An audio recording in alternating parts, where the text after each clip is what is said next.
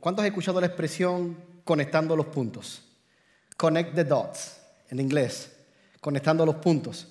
Y es que en la vida nosotros eh, necesitamos aprender a conectar puntos. Y quizás eh, hoy pensamos cuáles son esos puntos que hoy quizás nosotros necesitamos conectar. Quizás uno de los puntos es la familia. Quizás otro punto es mi vida espiritual. Quizás otro punto es mis relaciones. Y quizás yo veo todos los puntos dentro de un panorama, dentro de un mapa. Puedo ver todos los puntos. Están ahí, están presentes los puntos, pero yo los puedo conectar. O sea, en otras palabras, ¿están los puntos conectados o están desconectados? Y muchas veces vivimos la vida desconectados. ¿Desconectados en, qué sentido, pastor? Desconectados entre familias. Quizás tienes papá, mamá, pero no hay una relación eh, eh, paternal o fraternal, paternal quisiera decir. Quizás tienes un amigo y, bueno, de tiempo en tiempo se ven, pero no hay una relación fraternal entre tu amigo y también en la iglesia, quizás hermanos. Estamos, estamos entre hermanos, pero quizás todavía no hay una conexión. Y me gusta este mensaje que hoy vamos a hablar dentro del, del tema fundamento, porque lo que estamos colocando este 2023 son fundamentos. Dile que está a tu lado, fundamentos. ¿Y por qué son tan importantes los fundamentos? Los fundamentos son los principios dentro de una construcción. Yo no puedo construir algo sin un fundamento.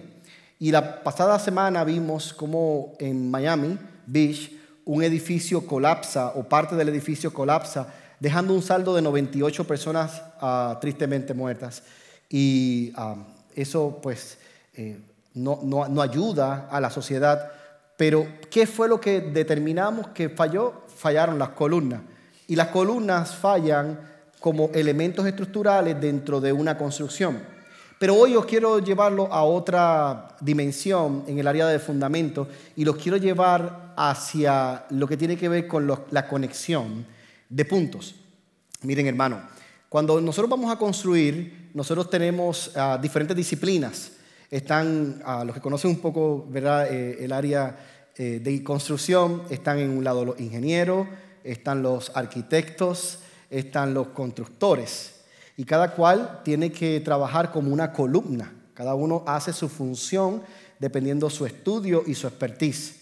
Pero lo importante no es que cada uno solo haga la función, lo importante es que se conecten entre sí. Es como decir, en la construcción está el electricista y está el plomero. El electricista trabaja con todo lo que tiene que ver con electricidad, el plomero con la plomería. Pero si no se ponen de acuerdo, entonces el plomero coloca un pipe donde se supone que fuera una caja eléctrica. Entonces, después tendríamos que ir atrás a romper el pipe para entonces colocar la caja eléctrica, para entonces luego buscar otro lugar donde pasar el pipe. ¿Le ha pasado en la vida algo como eso? Que decimos, pero si me lo hubieses dicho, pero yo no sabía que esto te podía ofender, te podía molestar, si me lo hubieses dicho. Y en la vida nosotros vivimos, vuelvo y digo, con diferentes puntos, pero muchos de ellos no están conectados. Y hoy yo quiero que tengamos un momento para ver cómo podemos conectar esos puntos que han estado tan desconectados. Y cuando hablamos de puntos de conexión, hablamos de líneas. Y las líneas son superficies que están interrelacionadas unas con otras y podemos saber que una línea se conecta con otra cuando hay continuidad. Por ejemplo, en la imagen mostramos la línea recta que es del punto A al punto B. Pero lo que, lo que muy pocos de nosotros podemos ver es que no nada más la línea recta va del punto A al punto B, sino que son múltiples puntos que hacen la línea. Pero no lo podemos ver. Lo segundo son las curvas. Y las curvas, de igual forma, es una línea, solo que está curviada. Próxima a las curvas onduladas. Esta ondulada se utiliza para cuando estamos analizando, eh, digamos, economía. Vemos tendencias onduladas. Cuando estamos analizando los waves, las olas, vemos con tendencias onduladas y son líneas.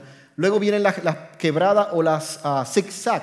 Esas son las que dan puntos eso se usa mucho también en economía, en gráfica, cuando hay un punto, hay un pico y cuando hay un declive. Y por último están las mixtas. Y las mixtas es una combinación de todas ellas.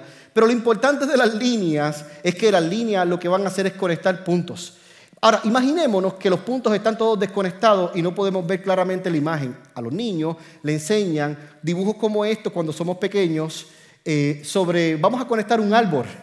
Y ahí en la conexión del árbol comenzamos con el 1, subimos al 2, 3, 4, hasta el 7, luego bajamos, dame la, dame la anterior. Luego bajamos, llegamos al 13 y conectamos hasta el 25 y adivinen que hicimos un bonito árbol.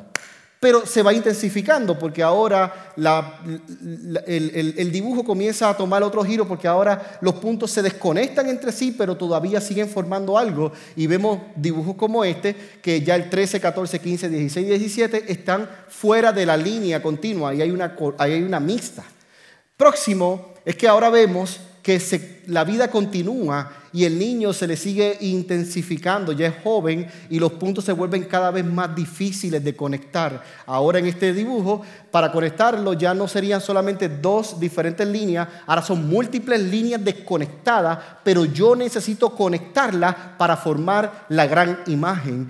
Pero cuando ya somos grandes y somos expertos, cuando ya conocemos y ya no, las sabemos todas, se pone más difícil, porque ahora se complica con 23.3, ahora hay que saber un poco de cálculo, trigonometría, geometría, para poder saber cuál es el punto que conecta con el otro punto. Y así, mis queridos hermanos, en la vida. Así como yo le estoy mostrando esto, así es la vida. Y el detalle está en que necesitamos conectar los puntos en nuestra vida. Es imposible vivir una vida con puntos desconectados. Y yo quiero llevarlos a la palabra porque hoy vamos a estar hablando acerca de un ah, profeta llamado Ageo. Y este profeta llamado Ageo y Zacarías eh, profetizaron en un tiempo interesante. Eh, vamos a estar leyendo en Ageo 2. Interesante, Ageo tiene solamente dos capítulos. Así que va a ser muy simple leer Ageo porque después que terminemos capítulo 1, vamos al capítulo 2 y se terminó. Eh, y vamos a estar mirando en, el, en Ageo 1, vamos a estar mirando algo que sucedió, y cuando lo tengan, déjenlo ahí por un momento. Ah, quiero darles un poco de contexto bíblico, porque decimos Ageo, y la pregunta es, ¿dónde se localiza Ageo? O sea, ¿en qué, en qué contexto bíblico se localiza Ageo y Zacarías? ¿En qué? Bueno, el contexto bíblico es que por alrededor de unos... Ah, dame, la próxima, por favor. Eh, para ir conectando los puntos. Ahí está, muchas gracias. Eh, alrededor del 597, Jeremías profetiza, eh, 29.10, él profetiza acerca de unos 70 años. Y Jeremías está diciendo algo como, ah, porque yo sé los pensamientos, versículo 11, que tengo acerca de vosotros, dice Jehová, pensamientos de paz y no de mal para darles un fin que ellos esperaban. Pero antes de eso, Jeremías estaba profetizando diciendo, van a pasar 70 años. Y en ese primer punto, 597, están los primeros años de Jeremías profetizando. En el contexto bíblico, lo que ocurre en el 597 es que viene la segunda campaña Babilonia entrando directamente a Judá. Pero pasaron 11 años hasta el 586, hasta que conocemos lo que es el exilio. En el 586 va la última, me la puedes quitar por favor. En el 586 va la última campaña donde Judá fue exiliado por completo de su territorio. Fueron 11 años desde que Jeremías da una palabra hasta que el 586, año 586 antes de Cristo, ocurre lo que el profeta Jeremías estaba hablando y a partir de ese momento había una información sobre la mesa. O sea, hay un punto que necesitábamos conectar y estaba el punto desconectado. Pastor, ¿cuál es el punto? Gracias por preguntar. El punto era que tenían que esperar 70 años. Deje eso en su mente. Y vemos ah, que en ese tiempo de espera de 70 años, ah, yo siempre me he preguntado, ¿por qué hay que esperar? ¿No se ha hecho esa pregunta? ¿Por qué cuando vamos a un lugar hay una fila, por qué tenemos que esperar? ¿Por qué no simplemente pasamos sin esperar? Ah, ¿Y por qué esperar? A veces nos ocupamos tanto en que no queremos esperar. Si le ha pasado eh, a usted, tranquilo, que también a mí me ha pasado muchas veces. Pero lo que aprendí de este texto bíblico de Jeremías 29, y lo tocamos la semana pasada, es que en el tiempo de espera pasaron varias cosas. Jeremías dijo, Número uno, cásense.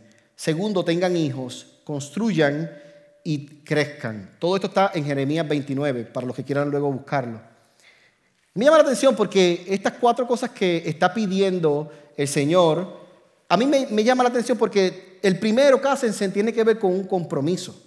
Te das cuenta que cuando tienes un, un noviazgo, todavía no hay un compromiso real hasta que, hasta que se casan. Cuando se casan hay un compromiso. Segundo, tengan hijos, habla de reproducirse. Y desde el Génesis Dios está hablando de que Él deseaba que nos reproduzcáramos. Próximo, construir, tiene, que hablar tiene que ver con edificar. Y por último, crecer tiene que ver con un crecimiento espiritual. Ahora, nótese algo. Primero, la liberación del desierto eh, de Israel hasta Canaán duró 40 años. Hay un tiempo de espera, 40 años. Pero ahora en el exilio de Judá a Babilonia hay 70 años. Y es que cada vez que Dios está a punto de hacer algo en nuestras vidas, como que el tiempo se aumenta. ¿Te has dado cuenta que ah, una persona comienza a hacer algo y dice, no, ya yo me lo sé? Y el que realmente sabe dice, está bien, tranquilo, dale, dale un tiempo. dale un tiempo. Porque el tiempo nos madura. El tiempo eh, eh, provoca que cometamos errores que aprendamos de los errores para no volver a cometerlos. Lo que los errores del 22 no los podemos traspasar al 23. Tenemos que aprender de los errores del 22 para entonces aplicarlos correctamente al 23. ¿Alguien dice amén? Entonces, ahí aprendemos a conectar los puntos correctamente. ¿A qué podemos aprender de esto? Que antes de cumplir el plan de Dios en nuestra vida existe un tiempo de espera necesario para madurar y para crecer. Y, hay un dato interesante porque hoy vamos a estar viendo un poco lo que tuvo, lo que el profeta Geo habló, y dentro del tiempo que él habló se llama el tiempo exílico. Fue el exilio. En otras palabras, sacaron al pueblo de Judá. Pero el exilio físicamente ocurrió, eso ocurrió físicamente. Pero teológicamente hablando, el exilio es una forma de vivir separado o apartado de. Y en otras palabras, el exilio hoy significa en mi vida, porque ya no estamos exiliados, obviamente, pero el exilio en mi vida hoy significa, si yo estoy separado de Dios, yo vivo separado de Dios, yo puedo decir que estoy viviendo en exilio. Entonces, hay que tener cuidado, porque no es lo mismo separado de Dios que separados con Dios. Son dos cosas completamente diferentes. Un adorador vive separado con Dios, pero un incrédulo vive separado de Dios. Pareciera lo mismo, pero no lo es. El exilio en este tiempo es vivir separado de Dios. ¿Y qué pasa cuando vivimos separado de Dios? Vemos una historia bíblica que lo, lo cuenta por completo. Ve cómo el pueblo por 70 años fue exiliado. Así que el reloj comienza en el 586. Y de ahí, a partir de ese momento, comienza el tiempo de espera. Nosotros aquí, en lugar de él, hemos dicho eh, que los próximos 24 meses vamos a estar en un tiempo de crecimiento. Vamos a estar en un tiempo de madurar. vamos a estar en un tiempo de espera real, donde vamos a creerle al Señor por los, por los próximos 24 meses para que Dios pueda cumplir lo que Él dijo que iba a cumplir en esta iglesia. Y tú y yo somos parte de lo que Dios está haciendo en esta iglesia, aunque estemos esperando. Así que si en tu familia siente que estás esperando, tranquilo, tranquila, porque si estás esperando en el Señor, Dios está en control y el fin es el que tú esperas. Porque yo sé los pensamientos que tengo acerca de vosotros, dice el Señor, pensamientos de paz y no de mal, para darles el fin que esperáis. Si todavía tu hijo o tu hija no se ha alineado con el Señor, tranquila, tranquilo, porque Dios sabe el fin que tú esperas. Vamos, yo vengo a hablarte en esta hora de, que, ya Dios sabe el fin que tú esperas. Vamos, se lo va a al Señor, dáselo fuerte al Señor. Yo vengo a decirte que si tú estás esperando el 23 algo, ya Dios lo sabe. Y si Dios lo sabe, usa tu fe porque será hecho. Pastor, ¿cómo eso es así? ¿Qué usted está esperando, hermano? Yo tengo hasta sueño. tengo visiones. Hay personas que se acercan y me dicen, pastor, estaba soñando, estaba aquí, estaba... Eh, eh". No paramos de soñar, no paramos de creer lo que Dios va a hacer en este lugar y lo que Dios va a hacer en la vida que ha de traer a este lugar. Y tú y yo, hermanos queridos, somos parte de lo que Dios está haciendo en este lugar. Porque este es su lugar. Este es el lugar de Él. Entonces, estamos en un tiempo de espera. Geo entonces ah, comienza a profetizar en ese tiempo y Ageo ah, capítulo 2 versículo 1, escrito está. Así ha hablado Jehová de los ejércitos diciendo, este pueblo dice, no ha llegado aún el tiempo, el tiempo de que la casa de Jehová sea reedificada. Entonces vino palabra de Jehová por medio del profeta Ageo diciendo, es para vosotros tiempo, para vosotros de habitar en vuestras casas artesonadas, y esta casa está desierta. Versículo 5, pues así ha dicho Jehová de los ejércitos, meditad bien sobre vuestros caminos. ¿Qué caminos estaba el Señor hablando? Ahí lo dice, versículo 6, sembráis mucho y recogéis poco, coméis y no os saciáis, bebéis y no quedáis satisfechos, os vestís y no os calentáis. Y el que trabaja a jornar recibe su jornal en sacos rotos. Así ha dicho Jehová de los ejércitos, meditad sobre vuestros caminos. Señor, te doy gracias. Gracias en esta hora porque esta palabra va a vivificar nuestro espíritu. Y Señor, si algunos de nosotros nos hemos encontrado durmiendo, Padre, hoy es el día que vamos a despertar. Si algunos de nosotros hoy nos encontramos, y me incluyo también, Señor, que no podemos ver la visión clara de lo que tú estás haciendo hoy, Señor, que podamos ver con ojos nuevos. Pero enséñanos, Espíritu Santo, lo que tú estás haciendo en este tiempo. Y si estamos en un tiempo de espera, que podamos madurar, que podamos multiplicarnos, crecer y esperar el tiempo perfecto que solo tú lo sabes. Yo oro por mis hermanos, oro por los que me ven a través del Internet, oro para que sus vidas puedan ser transformadas, oro por los que están hoy aquí presentes, Señor. Padre, porque sabemos, Señor, que donde hay dos o más reunidos, ahí tú estás. Y tu Espíritu Santo está en este lugar. Una vez más, gracias. En el nombre de Jesús. Amén. Miren, hermanos. ¿Qué tiempo le tocó eh, profetizar al profeta Geo? El profeta Geo habla acerca de un tiempo donde el pueblo eh, ya, ya pasó el exilio. Pero el pueblo que pasó el exilio, después de 70 años, y lo vamos a ver, el pueblo llega, pero llega con los brazos caídos. Pasaron 70 años y se empezaron a olvidar de lo que Dios le había dicho. No tan solo se empezaron a olvidar, sino que las generaciones comenzaron a pasar. Ya iba por la tercera generación los que fueron nuevamente al lugar que Dios les dijo, eh, Jerusalén. Pero cuando ellos regresan, ellos comenzaron muy motivados a construir el templo. Pero cuando los que estaban alrededor de ellos, Samaria y algunos otros pueblos, comenzaron a decir, espérate, ellos están construyendo, se quieren, se quieren volver fuertes. Vamos a hacerle la vida cuadritos. Vamos a hacerle la vida difícil, salud. Y comenzaron a interponerse en la construcción del templo. ¿Y sabe lo que ellos hicieron? Pararon la construcción. Al ellos parar la construcción, Dios levanta a Geo y levanta a Zacarías, dos profetas. Y en ese momento que Dios los levanta, ellos van con una palabra. Y la palabra era esa que ustedes están leyendo conmigo. Les dice, ustedes tienen casas, pero ¿dónde está la casa del Señor? En otras palabras, ustedes están bien eh, económicamente, pero ¿y, qué pasa con la casa del Señor? Ustedes están bien, tienen fortaleza en sus casas, pero ¿y qué pasa con la, con la casa del Señor? Y la primera contestación, lógica, lógica, era, no, es que tenemos enemigos. Es que los enemigos no nos quieren dejar construir. Era la, era la respuesta lógica, hermano. Igualmente que la respuesta lógica que muchas personas hoy dicen, no, yo le voy a servir al Señor cuando todo en mi casa esté bien. No, yo le voy a servir al Señor cuando, cuando, cuando se arregle mi esposo o cuando se arregle mi esposa. Y eso no va a pasar. Es un proceso. Dios está tocando vidas en el nombre de Jesús.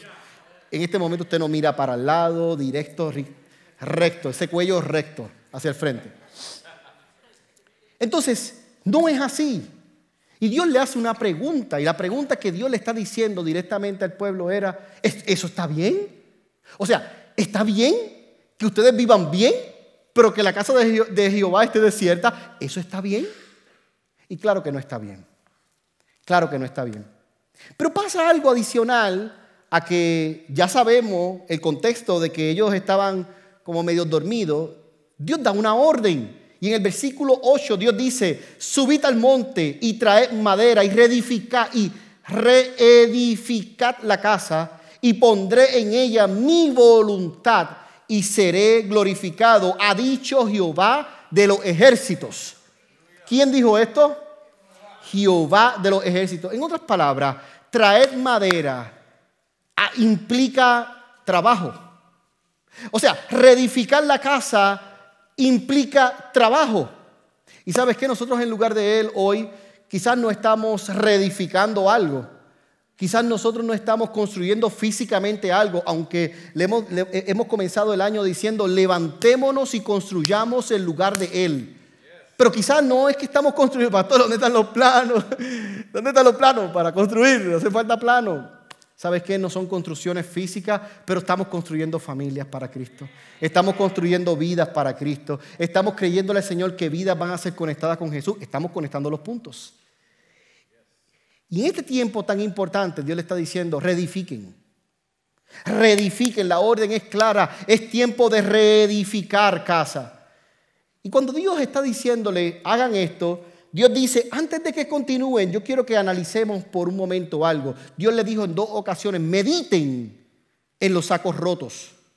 Pastor, ¿qué significa sacos rotos? No sé si le ha pasado, pero yo creo que a todos los que estamos aquí en algún momento dado nos ha pasado, donde todo lo que entra se fuma. O sea, económicamente hablando, todo lo que entra se va.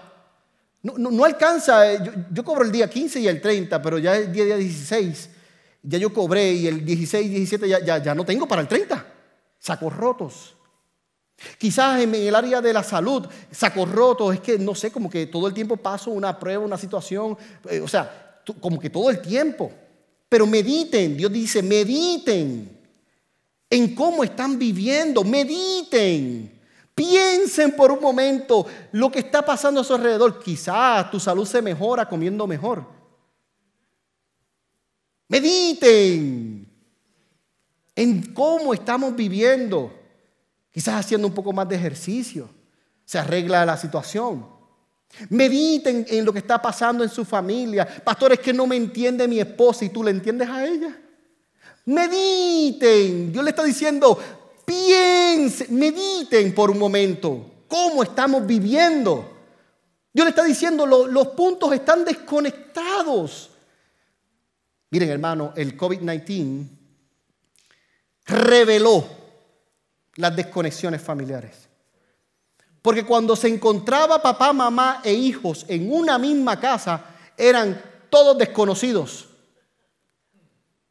Eran desconocidos. Porque ya estaban acostumbrados a que era las 8 de la mañana, usted se va para allá, usted se va para allá y yo sigo para allá. Pero cuando llegaban las 8 de la mañana, el COVID-19 nos dijo, ahora todos se quedan en el mismo lugar, ¿qué hacen? Pues no se conocen. Bueno, mi nombre es Javier, su nombre es Charlotte. Oh, muy bien. Y Marieli, un placer. Ahora hay que conocer a la familia. Pero ¿sabes qué? Eso fue revelado la desconexión fue revelada, pero siempre existió la desconexión. Hay personas que llevan en el Evangelio años. La pregunta es, ¿Cristo se ha revelado? ¿Cristo se ha revelado en tu corazón real? Eh, esto no es un juego, aunque estamos hablando de juego. Esta es la vida. Porque en la vida yo necesito conectarme con Dios. Porque si no, ¿con quién estoy conectado? Mejor, mejor cambio la pregunta. Entonces, ¿hasta cuándo vamos a vivir desconectados? De la fuente eterna. Y eso es lo que estaba diciendo el Señor. Mediten en, lo que está pasando. Y cuando ellos meditan, versículo 10 dice, por eso se detuvo de los cielos sobre vosotros la lluvia y la tierra se detuvo, detuvo sus frutos y llamé la sequía. ¿Quién, ¿Quién llamó la sequía? ¿La sequía? Dios llamó la sequía. Deje eso ahí, déjelo en su mente. Para terminar, dice, y llamé la sequía sobre esta tierra y sobre los montes, sobre el trigo, sobre el vino, sobre los aceites, sobre todo lo que la tierra produce, sobre los hombres, sobre las bestias y sobre todo trabajo de manos. Entonces, ¿de quién es la tierra? Eso es una pregunta muy simple de contestar. De Dios. ¿De quién es las personas? De Dios. ¿De quién es la sequía? De Dios. ¿De quién es la lluvia? De Dios. ¿De quién es el fruto? De Dios. ¿Habrá algo en este mundo que no sea de Dios? Nada. Entonces, yo me tengo que parar aquí por un momento. Porque empezamos un nuevo año. Pero yo tengo que meditar en mi manera de vivir yo estoy reproduciéndome. ¿Se está reproduciendo mi familia? ¿Lo que yo estoy haciendo, lo que yo estoy tocando, se está reproduciendo? ¿O parece que está en sequía? Eso era lo que el Señor le estaba diciendo al pueblo. Sus casas están bien artesonadas. O sea, están bien sus casas, pero mi casa, ¿cómo está? Yo le estaba diciendo, ahora, el reflejo de cómo está mi casa versus cómo está la suya es el reflejo de si tú estás siendo productiva o improductivo. Entonces yo le estaba diciendo, por favor mediten. En otras palabras, Dios le está diciendo, conecten los dos puntos que están desconectados. Porque yo no estoy en la ecuación.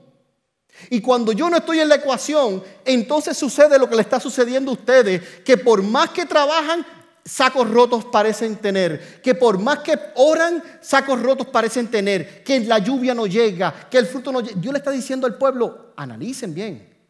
Y ahí es que entonces el pueblo hizo, ok. Y mira lo que pasa, esto me llama la atención porque aquí ya va mejorando la, la situación. Versículo 12 dice, y oyó Zorobabel, hijo de Salatiel, y Josué, hijo de Josadac, sumo sacerdote, ¿y quién más oyó? El resto del pueblo. Ellos oyeron lo que estaba diciendo el profeta Zacarías, eh, el profeta Geo. De hecho, el profeta Zacarías también fue contemporáneo, predicó en ese mismo momento, en ese mismo tiempo. Pero cuando ellos oyeron eso, tres personas lo oyeron. Número uno, el administrador. Número dos, el sumo sacerdote. Y número tres, el pueblo. El pueblo oyó a través del profeta Geo la fe es por el oír y el oír por la palabra del Señor. Romano 10, 17. Cuando tú oyes lo que Dios está diciendo, algo en ti cambia. El pueblo oyó. Pastor, significa que ellos no habían oído antes. Quizás sí no habían prestado atención. Y hoy hay personas que han escuchado esta palabra que yo estoy predicando, porque quizás ya lo han escuchado muchas veces, pero hoy esa palabra va a ser rema en tu vida. Hoy necesitamos oír la palabra del Señor. Señor, ¿qué tú quieres decirnos? Ah, bueno, ellos oyeron la palabra. Y mira lo que dice la palabra del Señor. Versículo 14. Y despertó Jehová el espíritu de Zorobabel, hijo de Salatiel, gobernador de Judá, y el espíritu de Josué, hijo de Josadac, sumo sacerdote, y el espíritu de todo el resto del pueblo, y vinieron y quisieron, trabajaron en la casa de Jehová de los ejércitos, su Dios, en el día 24 del mes sexto, en el segundo año del rey Darío. Ellos se levantaron a construir la casa del Señor. Cuando yo oigo la palabra, se despierta el espíritu en mí entonces comienzo a trabajar. Yo creo que esto no, nos debe decir algo en este tiempo a nosotros. Porque a tus fuerzas y a mis fuerzas no funcionan las cosas. A veces queremos hacerlo a nuestras fuerzas, no funciona, hermano. Dios te puede decir cómo hacer ahorrarte 10 años de tu vida. Si Dios, te diera la, si Dios te diera la oportunidad de ahorrarte 10 años de problema en tu vida, ¿valdría el esfuerzo escuchar a Dios? Entonces, ¿por qué las personas viven sin escuchar a Dios? Y no 10, 20, 30 años de problemas. Porque si para ti y para mí hoy no hace sentido, ¿por qué hace sentido para el mundo?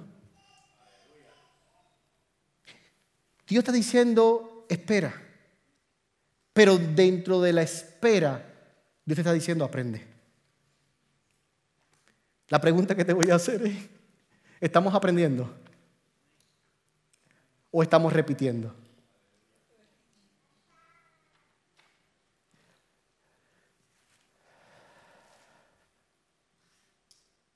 Este es mi segundo pastorado. Hermanos, cometí errores en el primero. Me reía con mi esposa. Hoy en la mañana creo que fue. Porque yo decía ayer a un grupo de líderes de la iglesia, yo subí a Josué dentro de un arca, puse a Abraham dentro de una ballena. O sea, decía que Eliseo eh, era hermano de, de Mateo. O sea, locuras decía. Pero era, era una persona con pasión. Pero en ese momento no tenía estudios teológicos. Pero tenía pasión. ¿Y sabes qué pasó? Seis años Dios nos utilizó. Seis años Dios nos utilizó en Puerto Rico. Sin estudios teológicos. Así que si alguien me está escuchando y dice, pastor, yo no tengo estudio teológico, Dios no me puede utilizar. Bueno, en el caso mío, seis años prediqué sin estudios teológicos y plantamos una iglesia que todavía sigue en crecimiento y está en Puerto Rico. Si Dios lo hizo conmigo, quizás puede hacer algo contigo. Pero ahora es diferente. Gracias al Señor estoy haciendo mi maestría en teología hoy. Me siento fuerte. Aprendí de los errores del pasado. No vuelvo a cometer los mismos errores del pasado. La pregunta es, ¿qué haces en tu tiempo de espera? ¿Estás aprendiendo o estás repitiendo? No repitas más. Aprende. Entonces, ah, pastor, ¿cómo conectamos los puntos? Ya voy, ya voy. Ya voy, ya voy, ya voy por ahí. Entonces Dios despierta el corazón, el espíritu de ellos, Dios lo despierta y ellos se levantaron y edificaron. ¿Cómo esto aplica en mi vida? ¿Cómo hoy yo puedo aplicar esto en mi vida? Primero, Dios te está llamando a salir del exilio, de vivir alejado de Dios.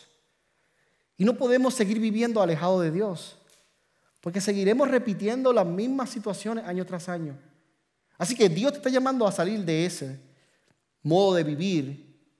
Y cuando yo salgo del exilio, del cautiverio, como lo quieras llamar, yo puedo vivir conectado con Dios. Próximo, Dios nos está llamando a ser administradores, administrar los asuntos de Dios. Zorobabel era el administrador de Judá. Y Zorobabel estaba pensando que Dios no lo estaba llamando, pero Dios sí lo estaba llamando. Entonces Dios nos está llamando a ser los administradores en este tiempo. ¿Cómo se aplica esto en mi vida, pastor? Dios nos está llamando a ser los líderes que temen y obedecen a Dios para que la lluvia no cese y la tierra produzca su fruto. Hermano, déjame ver, voy a ser muy cuidadoso con decir esto. El resultado de no tener la lluvia y de no tener el fruto no es de otra persona, sino de mí. Si yo obedezco, si yo hago lo correcto, la promesa dice que lluvia vendrá sobre mi vida y sobre mi familia, que sequía se alejará de mi vida, que Dios me, me podrá reproducir o hacer reproducir, pero ¿de quién es el asunto? Mío. Entonces no puedo juzgar a mi hermano que le está yendo bien y a mí que estoy haciendo lo que quiero hacer no me va bien.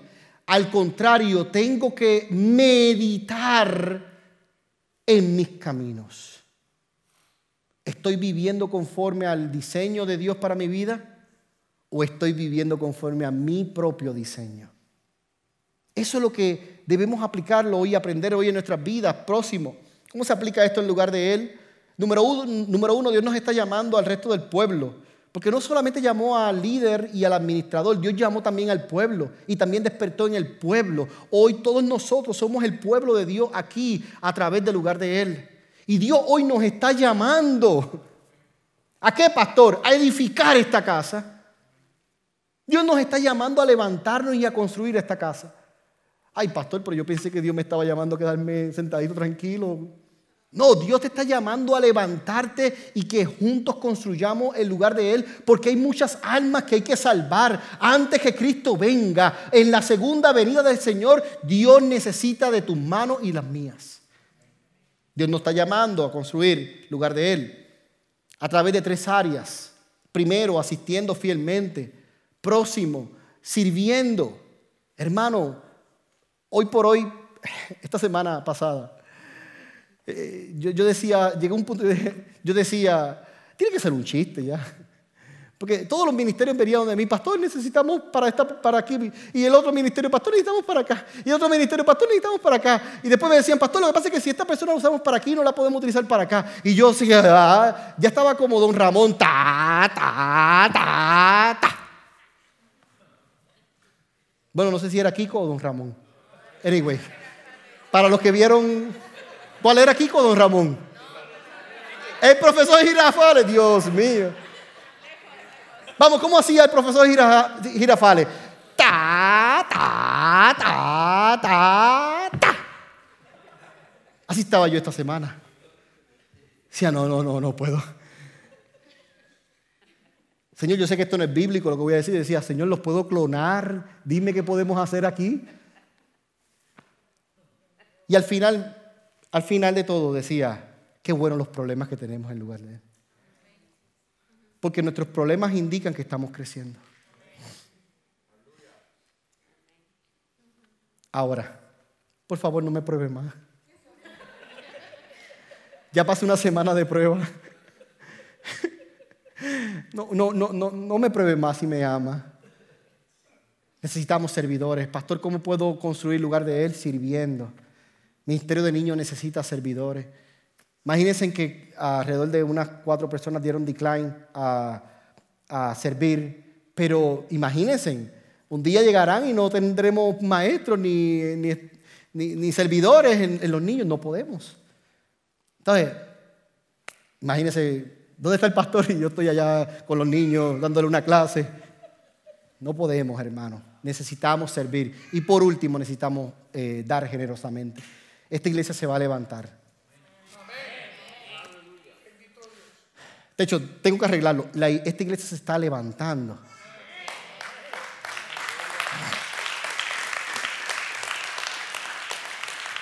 Pastor, yo sé, pero todavía no me siento que llegó el momento de servir. Está bien, hermano. dame tu nombre. Es más, líder que le digan eso, deben el nombre, que yo me voy a asegurar de orar, ayunar, para que tú veas que esta semana empiezan sueños, visiones, pesadillas. Hmm. Sirve. Bueno, dejémoslo ahí. Entonces, fíjense que uh, cómo esto aplica en lugar de Él. Dios nos está llamando a crecer saludablemente. Mientras estemos en este lugar, ah, es una temporada lo que vamos a estar en este lugar. Pero Dios nos está llamando en esta temporada a crecer saludablemente. Ustedes, muchos de ustedes saben ah, acerca de, un sueño que Dios me, mostró y, yo lo creo. Veía este lugar lleno de familias por secciones y eso en el nombre de Jesús lo creemos. Ahora, ah, si me pueden ayudar, eh, Chris, por favor. ahora, es interesante que como esto aplica en mi vida, Dios nos está llamando a estar en paz con todos y mucho más con los de la fe, sin conflictos, sin resolver. Porque el detalle de nosotros es vivir con conflictos. Y ahí los puntos están desconectados. Entonces les voy a mostrar la última imagen. Y miren lo que pasa con esta imagen ahora al final. Dame, la, de, los puntos. Porque el profeta Jeremías estaba profetizando acerca de 70 años. Y cuando hacemos la matemática, la matemática, en el 538 el pueblo fue liberado por el rey Darío. Pero del 586 al 38 pasaron 48 años. Pero cuando Daniel, en, el, en Daniel 9.2, está leyendo y está orando la palabra, se dio cuenta que Jeremías había dicho 70 años. Así que Daniel comenzó a orar. En el 522 Daniel ora. Y Dios levanta en el 520, dos años después, Dios levanta dos profetas, Ageo y Zacarías. Y el pueblo termina el templo en el 516. Cuando hacemos la matemática, desde el 586 hasta cuando fueron liberados eran 48 años. Así que el pueblo vivía aparentemente libres, porque ya no estaban en cautiverio. Pero para el Señor no estaban libres. Hmm. Todavía faltaba un proceso por terminar. Y aunque el pueblo había sido libertado físicamente, en el corazón todavía había exilio, todavía había cautiverio. Los puntos estaban desconectados. Pero a, ti y a mí, hermano, se nos puede pasar que los puntos se nos queden desconectados, pero a Dios no se le pasa nada.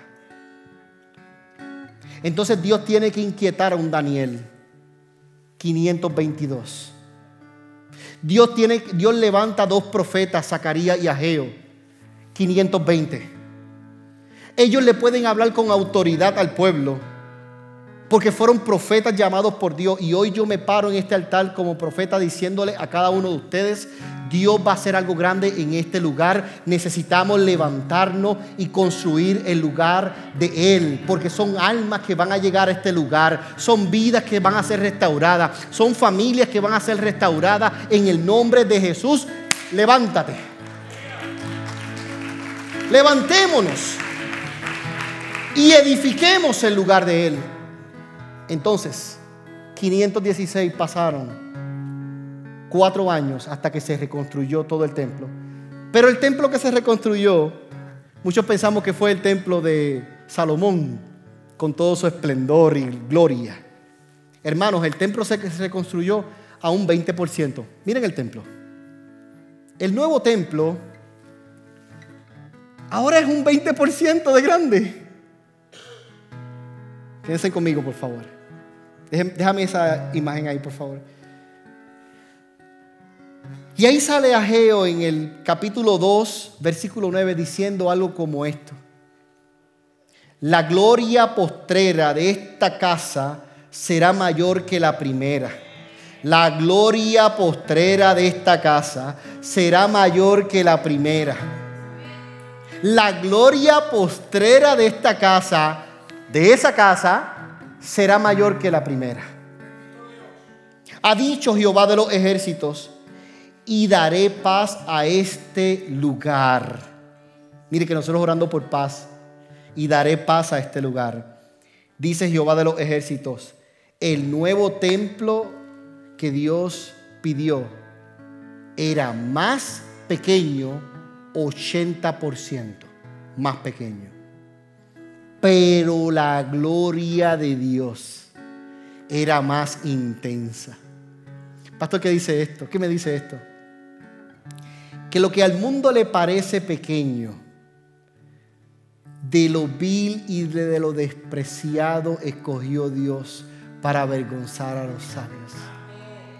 Lo que parece pequeño en las manos tuyas, en las manos de Dios es gigantesco. Porque Dios no mide lo que mide el hombre, Dios mide el corazón.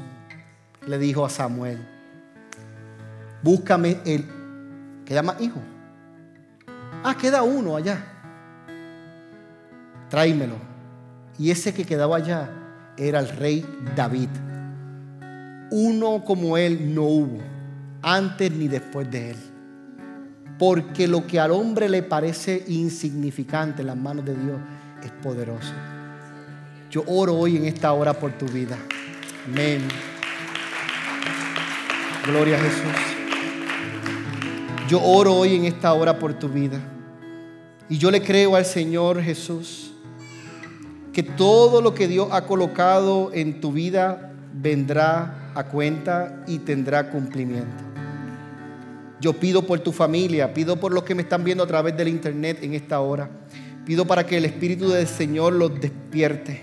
Pido para que hoy se comience a despertar ese hombre y esa mujer interior dentro de ti. Oro en el nombre de Jesús y creo que este año va a ser el año donde vamos a poder comenzar a vivir en conexión con Dios. Donde los puntos se van a conectar y que viene cumplimiento. Padre, en el nombre de Cristo Jesús, hoy oro para que si necesitamos hoy tomar decisiones, Padre, ayúdanos a tomar decisiones sabias que nos conecten más a ti. Te damos gracias, Jesús. A ti sea toda la gloria, a ti sea toda la honra y todo honor. Amén, amén y amén.